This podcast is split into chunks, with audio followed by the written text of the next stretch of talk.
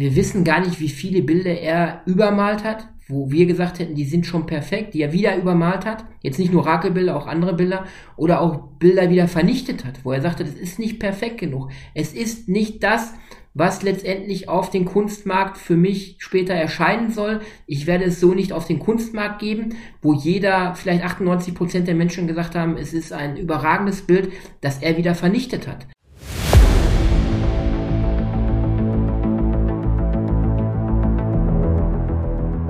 Lecker Kunst, leicht verständlich. Ein Podcast von und mit Michael Neute.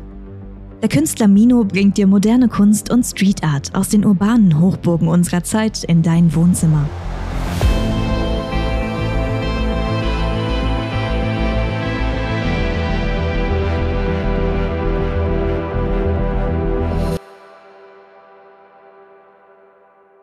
Hallo und herzlich willkommen zu einer neuen Folge des Mino Art Podcasts. Mein Name ist Florian Wessels. Ich leite euch heute ein wenig durch den Podcast. Michael, möchtest du direkt die äh, Einleitung machen? Ja, heute ist ein besonderer Podcast. Heute ehren wir einen, einen der besonderen deutschen Künstlern, Gerhard Richter, der seinen 90. Geburtstag soeben gefeiert hat. Genau. Äh, wenn nicht sogar einer der bedeutendsten noch lebenden Künstler der Welt, oder? Ja, ja, auf jeden Fall äh, im deutschen, aber auch internationalen Bereich, da kommen wir einfach nicht drum rum, ist es einer der prägendsten Künstler weltweit, kann man so sagen, ja. Gerhard Richter, 1932 in Dresden geboren und 1961 nach Westdeutschland geflohen, ist ein deutscher Maler, Fotograf und Objektkünstler.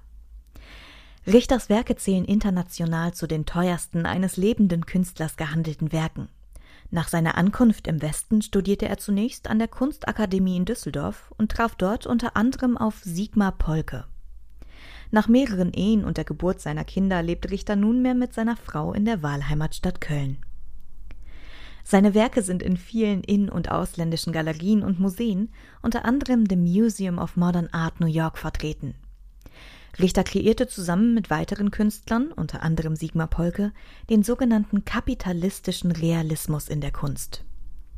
Zum 90. Geburtstag werden dem Künstler Ausstellungen im Albertinum Dresden, im K21 der Düsseldorfer Kunstsammlung NRW sowie eine Sammlungspräsentation im Ludwig Museum Köln gewidmet. Gerhard Richter sagte einmal, ich mag alles, was keinen Stil hat. Wörterbücher, Fotos, die Natur mich und meine Bilder. Ja, Gerhard Richter, äh, 90 Jahre alt. Willst du was von seiner Lebensgeschichte erzählen?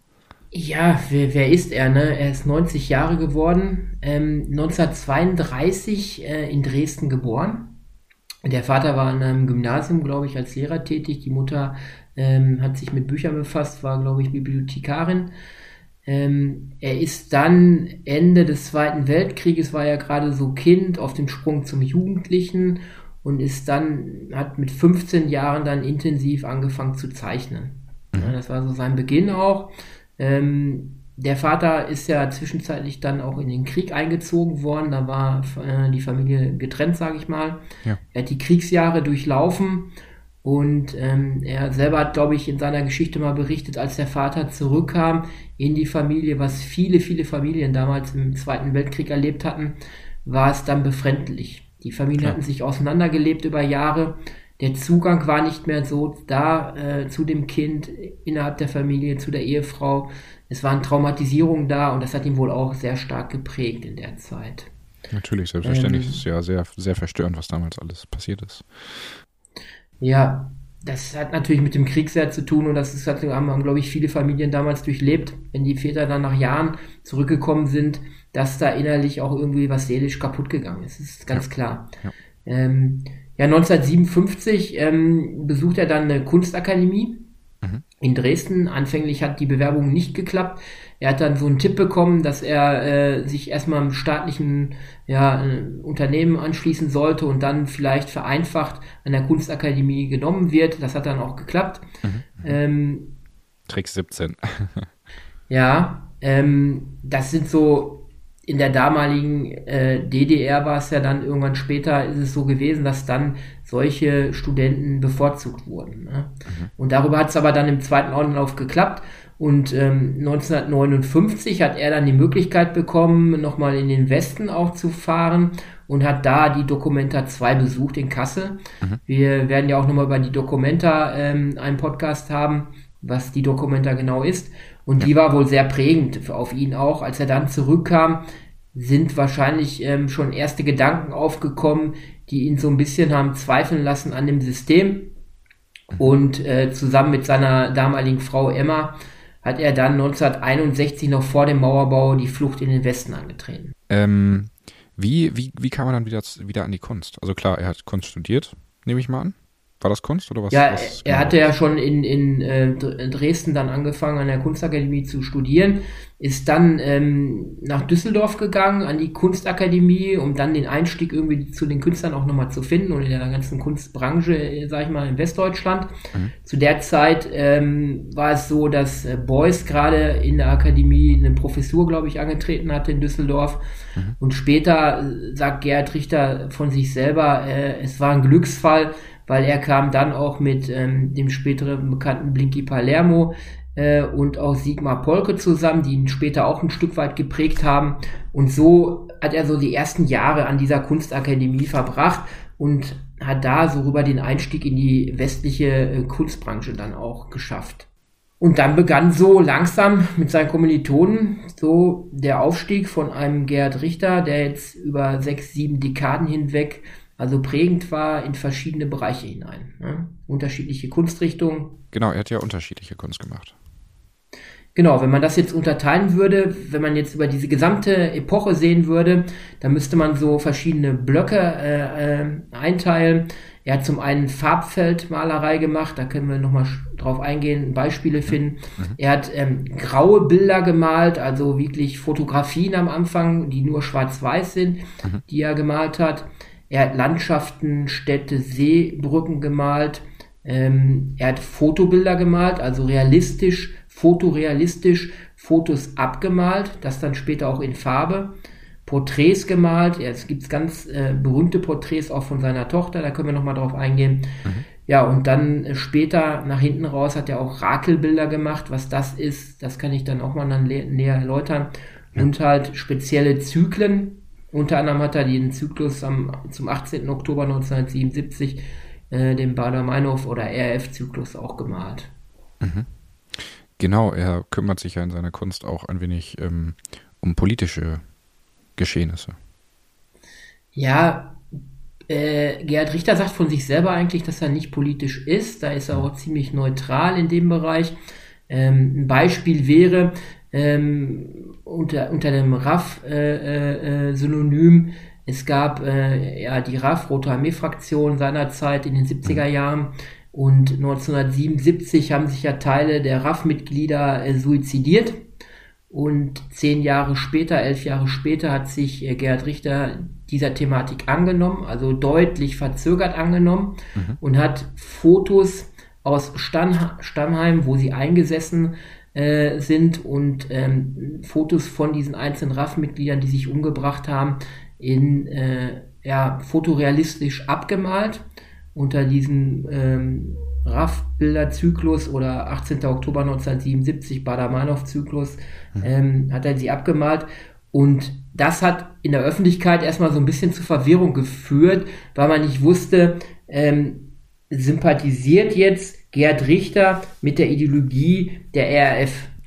ja. ähm, da, das tut er aber definitiv nicht. Ne? Es gibt eine Aussage von ihm, ein Zitat, ähm, was er einmal gesagt hat, über die war ich so erschrocken und mit Erstaunen nahm ich die unglaubliche Verblendung wahr, mit der da unsere bösesten und grausamsten Seite zum Vorschein gebracht wurde.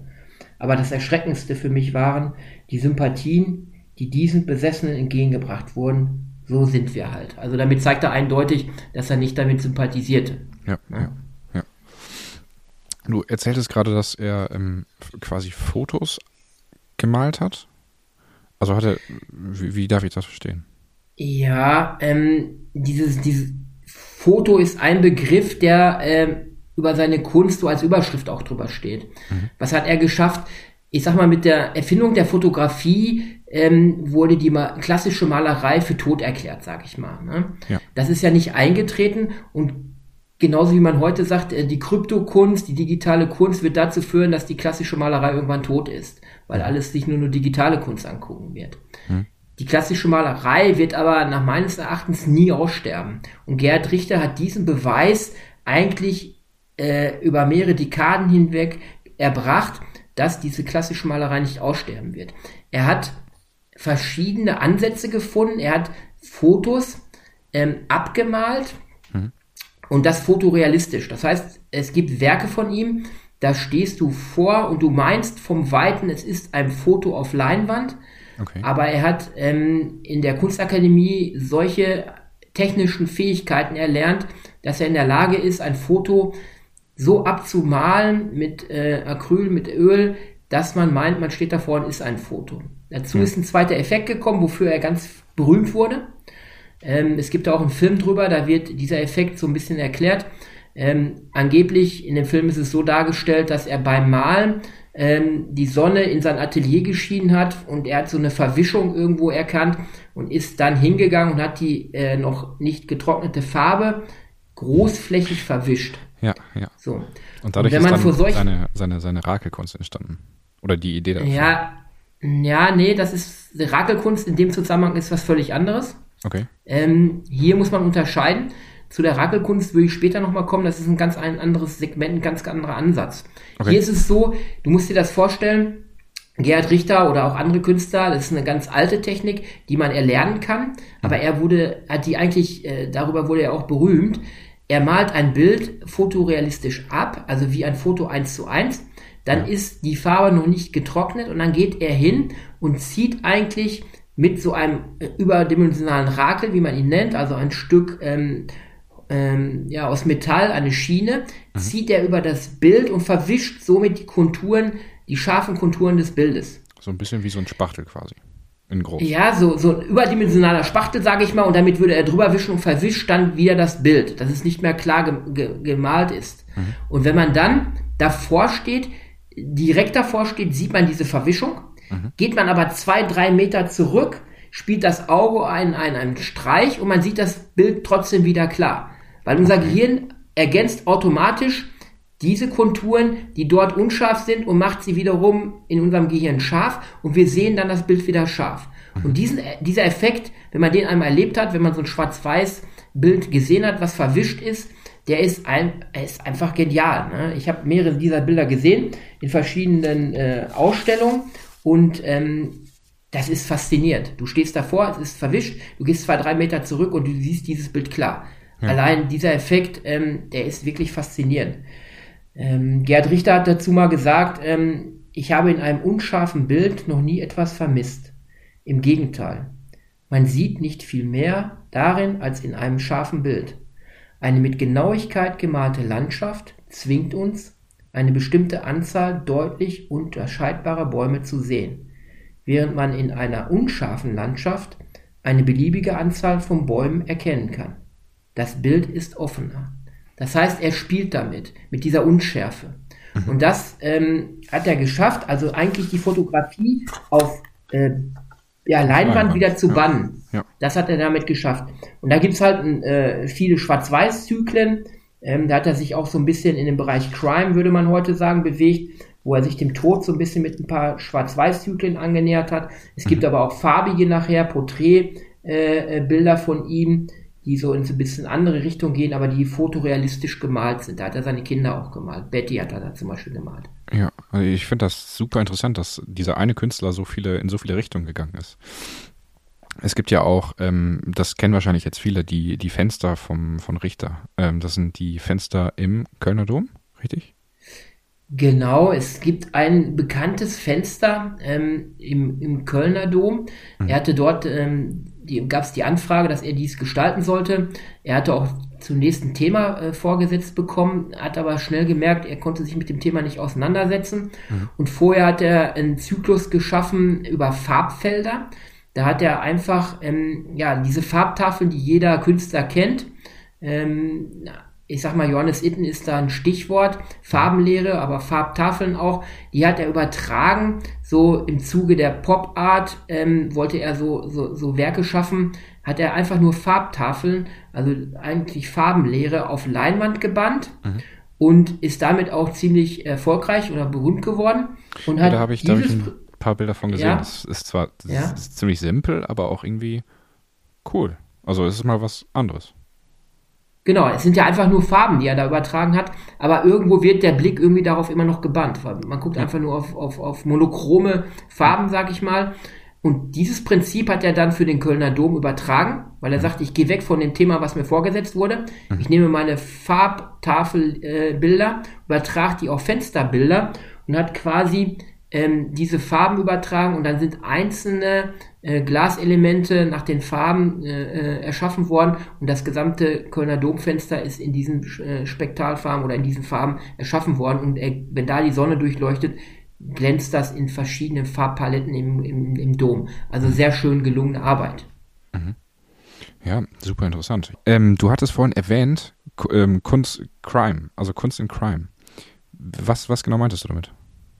Ja, genau. Ähm, ja, Kunst and Crime würde man heute vielleicht sagen. Er hat sich also ähm, in einigen Werken auch ähm, dem Tod irgendwie so vom Thema her genähert.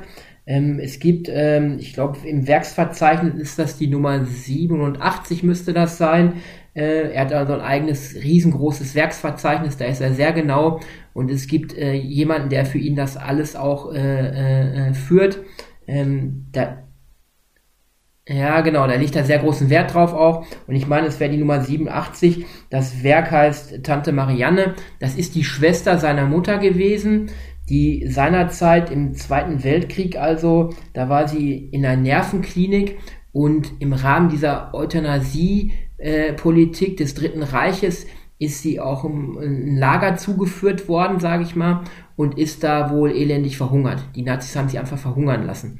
Und dieser Thematik nähert er sich auch, indem er ein schwarz-weiß fotorealistisches Bild malt, was wieder mit dieser äh, Verwischung äh, versehen wird. Und äh, die Tante Marianne hält auf diesem Bild also ein Baby in der Hand und somit hält er diese Erinnerung an diese Tante hoch und weist auch in diesem Bild ganz klar an diese äh, schlimme, schlimme Politik der Nazis hin, wie dort Menschen, die angeblich schwachsinnig waren oder nervenkrank waren, irgendwo äh, äh, ja, umgebracht wurden, sage ich mal. Daneben gibt es noch zwei, drei andere Werke. Es gibt ähm, ein Werk, ich meine, das wäre aus dem Jahre 1966, Werksverzeichnis irgendwas 124 rum müsste es sein. Das Bild hat den Namen Helga Matura, ähm, zeigt eine junge Frau, die einfach im Gras sitzt und ähm, was ist da passiert? Wer ist Helga Matura? Helga Matura war eine schillernde Person im Frankfurter Raum, meine ich, wäre sie gewesen. Ähm, das war eine, ich, heute würde man sagen, Edelprostituierte, die damals ermordet wurde. Und durch die Gazetten ging das Bild der Helga Matura und auch diese Geschichte um diese Helga Matura, die umgebracht wurde.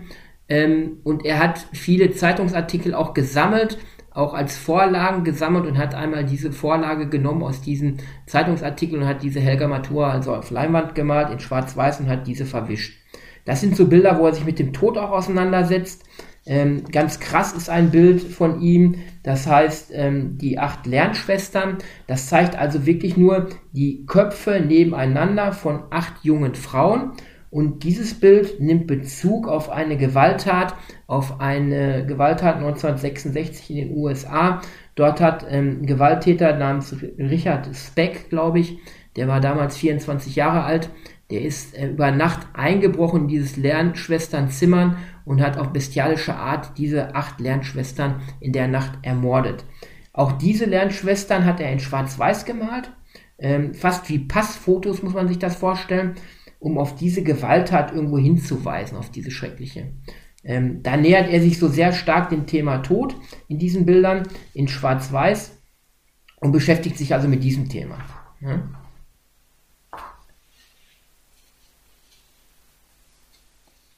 Ja, das waren so Abschnitte von 1965 bis 1966 bewegt er sich da so, wo er diese Bilder geschaffen hat. Ne?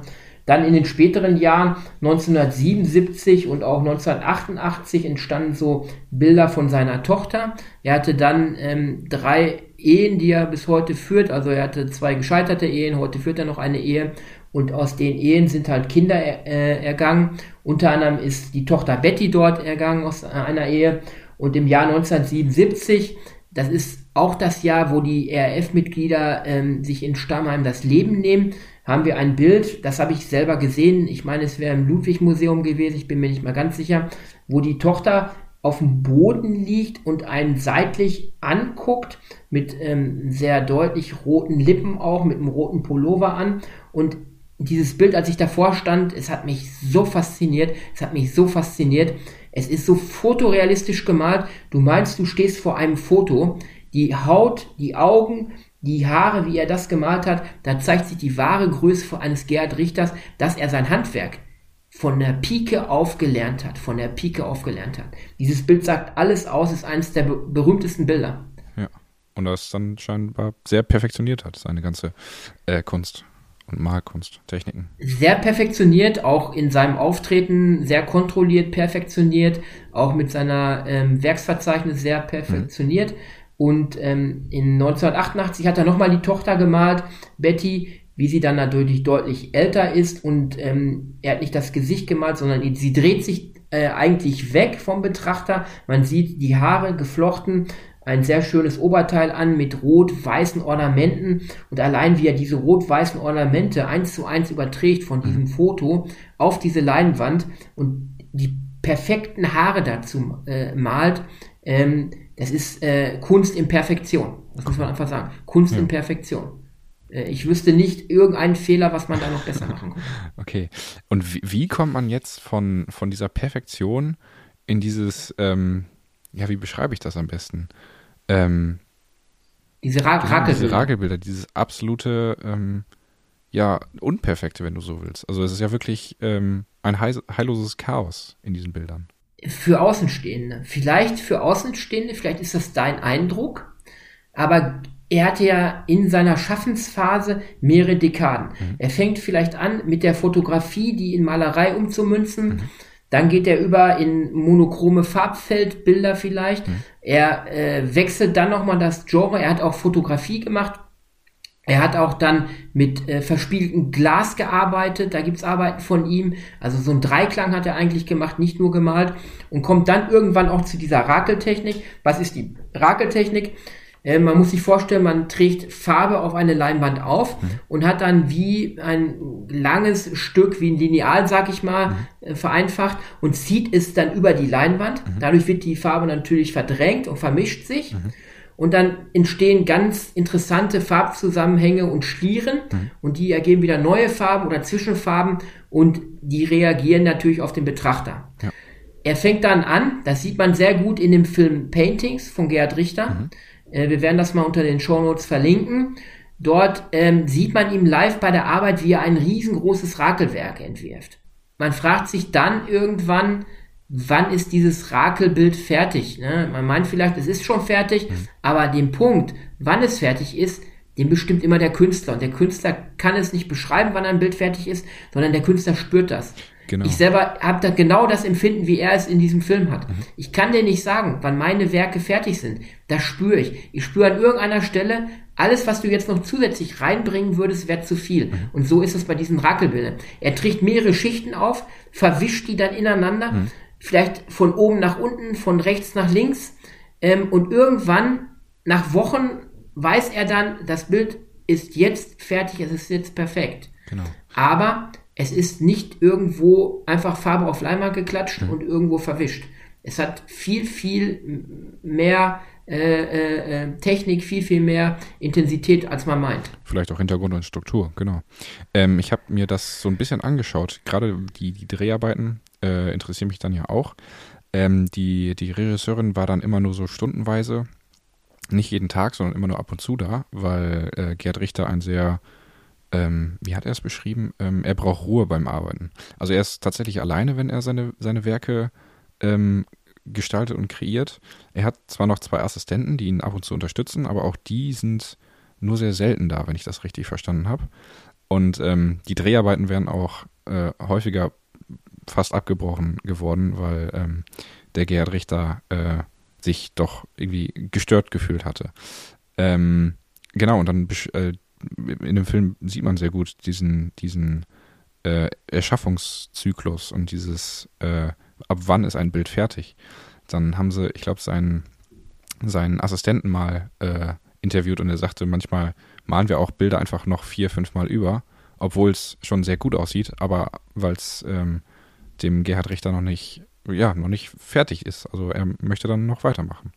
Das ist sehr interessant zu sehen. Ja, genau. Also es ist auch so, dass er in seiner Schaffensphase, wir wissen gar nicht, wie viele Bilder er übermalt hat, mhm. wo wir gesagt hätten, die sind schon perfekt, die er wieder übermalt hat. Mhm. Jetzt nicht nur Rakelbilder, auch andere Bilder. Oder auch Bilder wieder vernichtet hat, wo er sagte, das ist nicht perfekt genug. Genau, es ja. ist nicht das, was letztendlich auf den Kunstmarkt für mich später erscheinen soll. Ich werde es so nicht auf den Kunstmarkt geben, wo jeder, vielleicht 98 Prozent der Menschen gesagt haben, es ist ein überragendes Bild, das er wieder vernichtet hat. Ja. Also er hat einen sehr hohen Anspruch an sich, an seinen, seine Zyklen, die er malt, an äh, seine Bilder, die er macht, an sein Werksverzeichnis, mhm. ähm, an seine Aussagen, die er trifft, seine Zitate, die später für ihn stehen sollen. Ähm, da hat er einen sehr hohen Anspruch. Hat wahrscheinlich auch was mit der Perfektion zu tun dadurch entstehen wahrscheinlich auch die Perfektion, also diese, diese perfekten Bilder, die einfach technisch sehr, sehr, sehr gut sind. Ich glaube, dass das in ihm steckt, auch dass es ein ja. Teil seines menschlichen Wesens ist. Ja, ne? ja. Das glaube ich schon. Genau. Ähm, Gerd Richter ist nicht nur einer der bedeutendsten Künstler, sondern einer der teuersten Künstler, wird häufig auch gesagt. Äh, seine Werke werden für, für horrende Summen äh, versteigert auf Versteigerung. Äh, und dennoch soll er sehr ähm, bescheiden sein. Ja, ich kenne ihn ja jetzt nicht persönlich. Vielleicht habe ich mal die Ehre, ihn persönlich kennenzulernen. Das wäre toll. ja. Ähm, ja, er lebt ja äh, mittlerweile zurückgezogen etwas äh, im Kölner Raum. Ne? Mhm. In Köln hat er sich ja niedergelassen. Und ähm, seine Werke werden sehr hoch gehandelt. Er ist einer der teuersten lebenden Künstler. Ja. Er war ja auch schon sehr frühzeitig im äh, Museum of Modern Art zu sehen. Mhm. Ich glaube, in den 60ern schon waren da die ersten Anfragen. Und weil er hartnäckig geblieben ist, immer wieder dran geblieben ist, über Jahrzehnte äh, seine Kunst äh, perfektioniert hat, hat er einen riesigen ähm, Wertentwicklung und äh, es wurden, glaube ich, teilweise Werke für 41 Millionen höher ver ja. veräußert ja. und sein Vermögen dürfte sich im dreistelligen Millionenbereich auch bewegen. Zu seinen berühmten Wischtechnikwerken sagte Gerhard Richter einmal, die Verwischung macht die Bilder ein bisschen vollkommener. Wenn sie nicht verwischt sind, sind so viele Details nicht gelungen, und das Ganze stimmt auch nicht. Dann kann die Verwischung helfen, das Bild unangreifbarer zu machen, entrückter, verschleierter. So einfach geht das. Ja, nach nun 90 Jahren, äh, 90 Jahre Gerhard Richter, oder sagen wir mal, sagen wir mal ungefähr 70 bis 80 Jahre seines, seines, Schaff, seines Schaffens, seiner, seiner Kunst, ähm, was bleibt da so Besonderes hängen? Also was, was, was zeichnet seine, seine Kunst aus? Ja, ich glaube, bei ihm wird ganz, ganz viel hängen bleiben. Er lebt ja zum Glück noch und wir hoffen, dass er noch ganz, ganz viel oder ganz lange lebt. Ja. Ähm, was bleibt bei einem Gerhard Richter hängen? Ich glaube, das sind mehrere Aspekte, bei, die bei diesem Mann hängen bleiben. Erstmal 70 Jahre äh, Kunst zu erschaffen, dauerhaft ähm, äh, eine hohe Qualität zu erschaffen, ähm, wie gesagt, diese Kunst oder Malerei und Foto, diese Verbindung, ja, das Foto in die Malerei nochmal reinzubringen und damit ein Statement auch zu kreieren, mhm. dass die Malerei nie aussterbt, dass die Malerei nie tot ist. Mhm. Ähm, die Farbfeldmalerei, ähm, die er auch irgendwo geprägt hat, ähm, ja, sein RF-Zyklus, der ja im Museum of Modern Art, glaube ich, immer noch äh, äh, äh ausgestellt ist, ähm, also außerhalb von Deutschland. Das wird sicherlich ähm, Werke sein, die man immer mit ihm in Verbindung bringen wird. Ja, aber auch so Fotografie ähm, oder fotografische Werke wie Betty, wo er seine Tochter gemalt hat, das sind Werke, wo er, man, er sofort wiedererkannt wird. Es gibt noch mal ein berühmtes Werk von ihm, das heißt Emma. Mhm. Das ist äh, Akt auf einer Treppe. Da sieht man auch wieder diese Verwischung, wie eine nackte Frau eine Treppe herunterkommt. Mhm. Und diese Frau ist seine damalige Frau Emma. Mhm. Und das Geniale an diesem Bild ist, was zu dem Zeitpunkt, wenn man da drauf guckt, keiner erahnen kann. Er wusste es aber zu dem Zeitpunkt schon, das war 1966. Ähm, er hat da seine Frau wirklich gemalt. äh, gemalt, die nackt ähm, so eine Treppe runterkommt. Okay. Zu dem Zeitpunkt ähm, hatte sie schon das gemeinsame Kind im Bauch und jedes Mal, wenn man auf dieses Bild guckt oder wenn man diese Geschichte kennt, dann denkt man gleichzeitig dabei, dass diese Frau, die gerade die Treppe runterkommt, schon schwanger ist und ein Kind von äh, Gerhard Richter austrägt. Mhm. Ähm, das verbindet man so mit diesem Bild. Ja, es, es bleibt natürlich dieses ganze Schaffen eines Gerhard Richter, ein, ein, ein ganzer Zyklus. Zum Schluss hat er, ähm, glaube ich, den Birkenau-Zyklus geschaffen, der ausgestellt ist. Der ist äh, aktuell noch ausgestellt, glaube ich, bis äh, Ende April auch. Ähm, da hat er Bilder aus dem Konzentrationslager Birkenau mhm. ähm, sich der Thematik angenommen und hat diese Originalfotos, Bilder übermalt, also schwarz nochmal übermalt. Okay. Und das ist dann der Bir Birkenau-Zyklus. Auch wieder eine sehr belastende Problematik, die er sich da angenommen hat und auf seine Weise ähm, nochmal ähm, künstlerisch da einen Stempel aufgesetzt hat. Mhm. Also ich glaube, das gesamte Schaffen des Gerhard Richter, ähm, auch seine perfektionistische Art, äh, immer dran zu bleiben und wirklich ein hohes Level in die Kunst hineinzulegen und die, gerade diese Verwischung auch, mhm. wenn man mal so ein Bild gesehen hat, live davor gestanden hat und guckt, wie unscharf es ist, wenn man direkt davor steht mhm. und wenn man zwei Meter zurückgeht, wie scharf dann dieses Bild ist. Mhm. Dieser Effekt, das wird immer mit Gerhard Richter auch verbunden bleiben. Ja, ja. ja, unglaublich vielfältig. Vielfältige Kunst. Vielfältiger Mensch. Ich würde sagen, zum Abschluss, hast, hast du noch irgendwas? Möchtest du noch irgendwas sagen? Ja, man muss äh, sicherlich darauf hinweisen, ähm, dass äh, mit äh, seinem Geburtstag zusammen eine bedeutende Retrospektive, eine Ausstellung in Dresden gestartet ist, mhm. im Albertinum in Dresden. Dort wird man persönliche Werke auch nochmal, wo so Familienmitglieder, die er sich dem gewidmet hat, zu sehen sein. Es werden äh, Werke äh, aus seiner Spiegelkunst auch zu sehen sein. Also es werden drei verschiedene thematische äh, Ausrichtungen sein in dieser Ausstellung. Das wird ähm, exorbitant sein, mhm. sich diese Ausstellung anzugucken. Ich glaube, das Ludwig-Museum äh, hat auch nochmal eine extra Ausstellung in diesem Ge äh, Geburtstagsjahr mhm. zu Gerhard Richter. Die haben ja eigene Werke von ihm und ich glaube, die sind zusammengefasst worden. Und ähm, ich glaube, im K2 Düsseldorf, die wird man sich auch dieses Jahr noch eine Gerhard Richter äh, Ausstellung. Also man wird in diesem Jahr ähm, einiges von Gerhard Richter sehen können. Ja. Aber ähm, ich glaube, in Dresden im Albertinum ähm, die Ausstellung eröffnet, hat er auch selber eröffnet.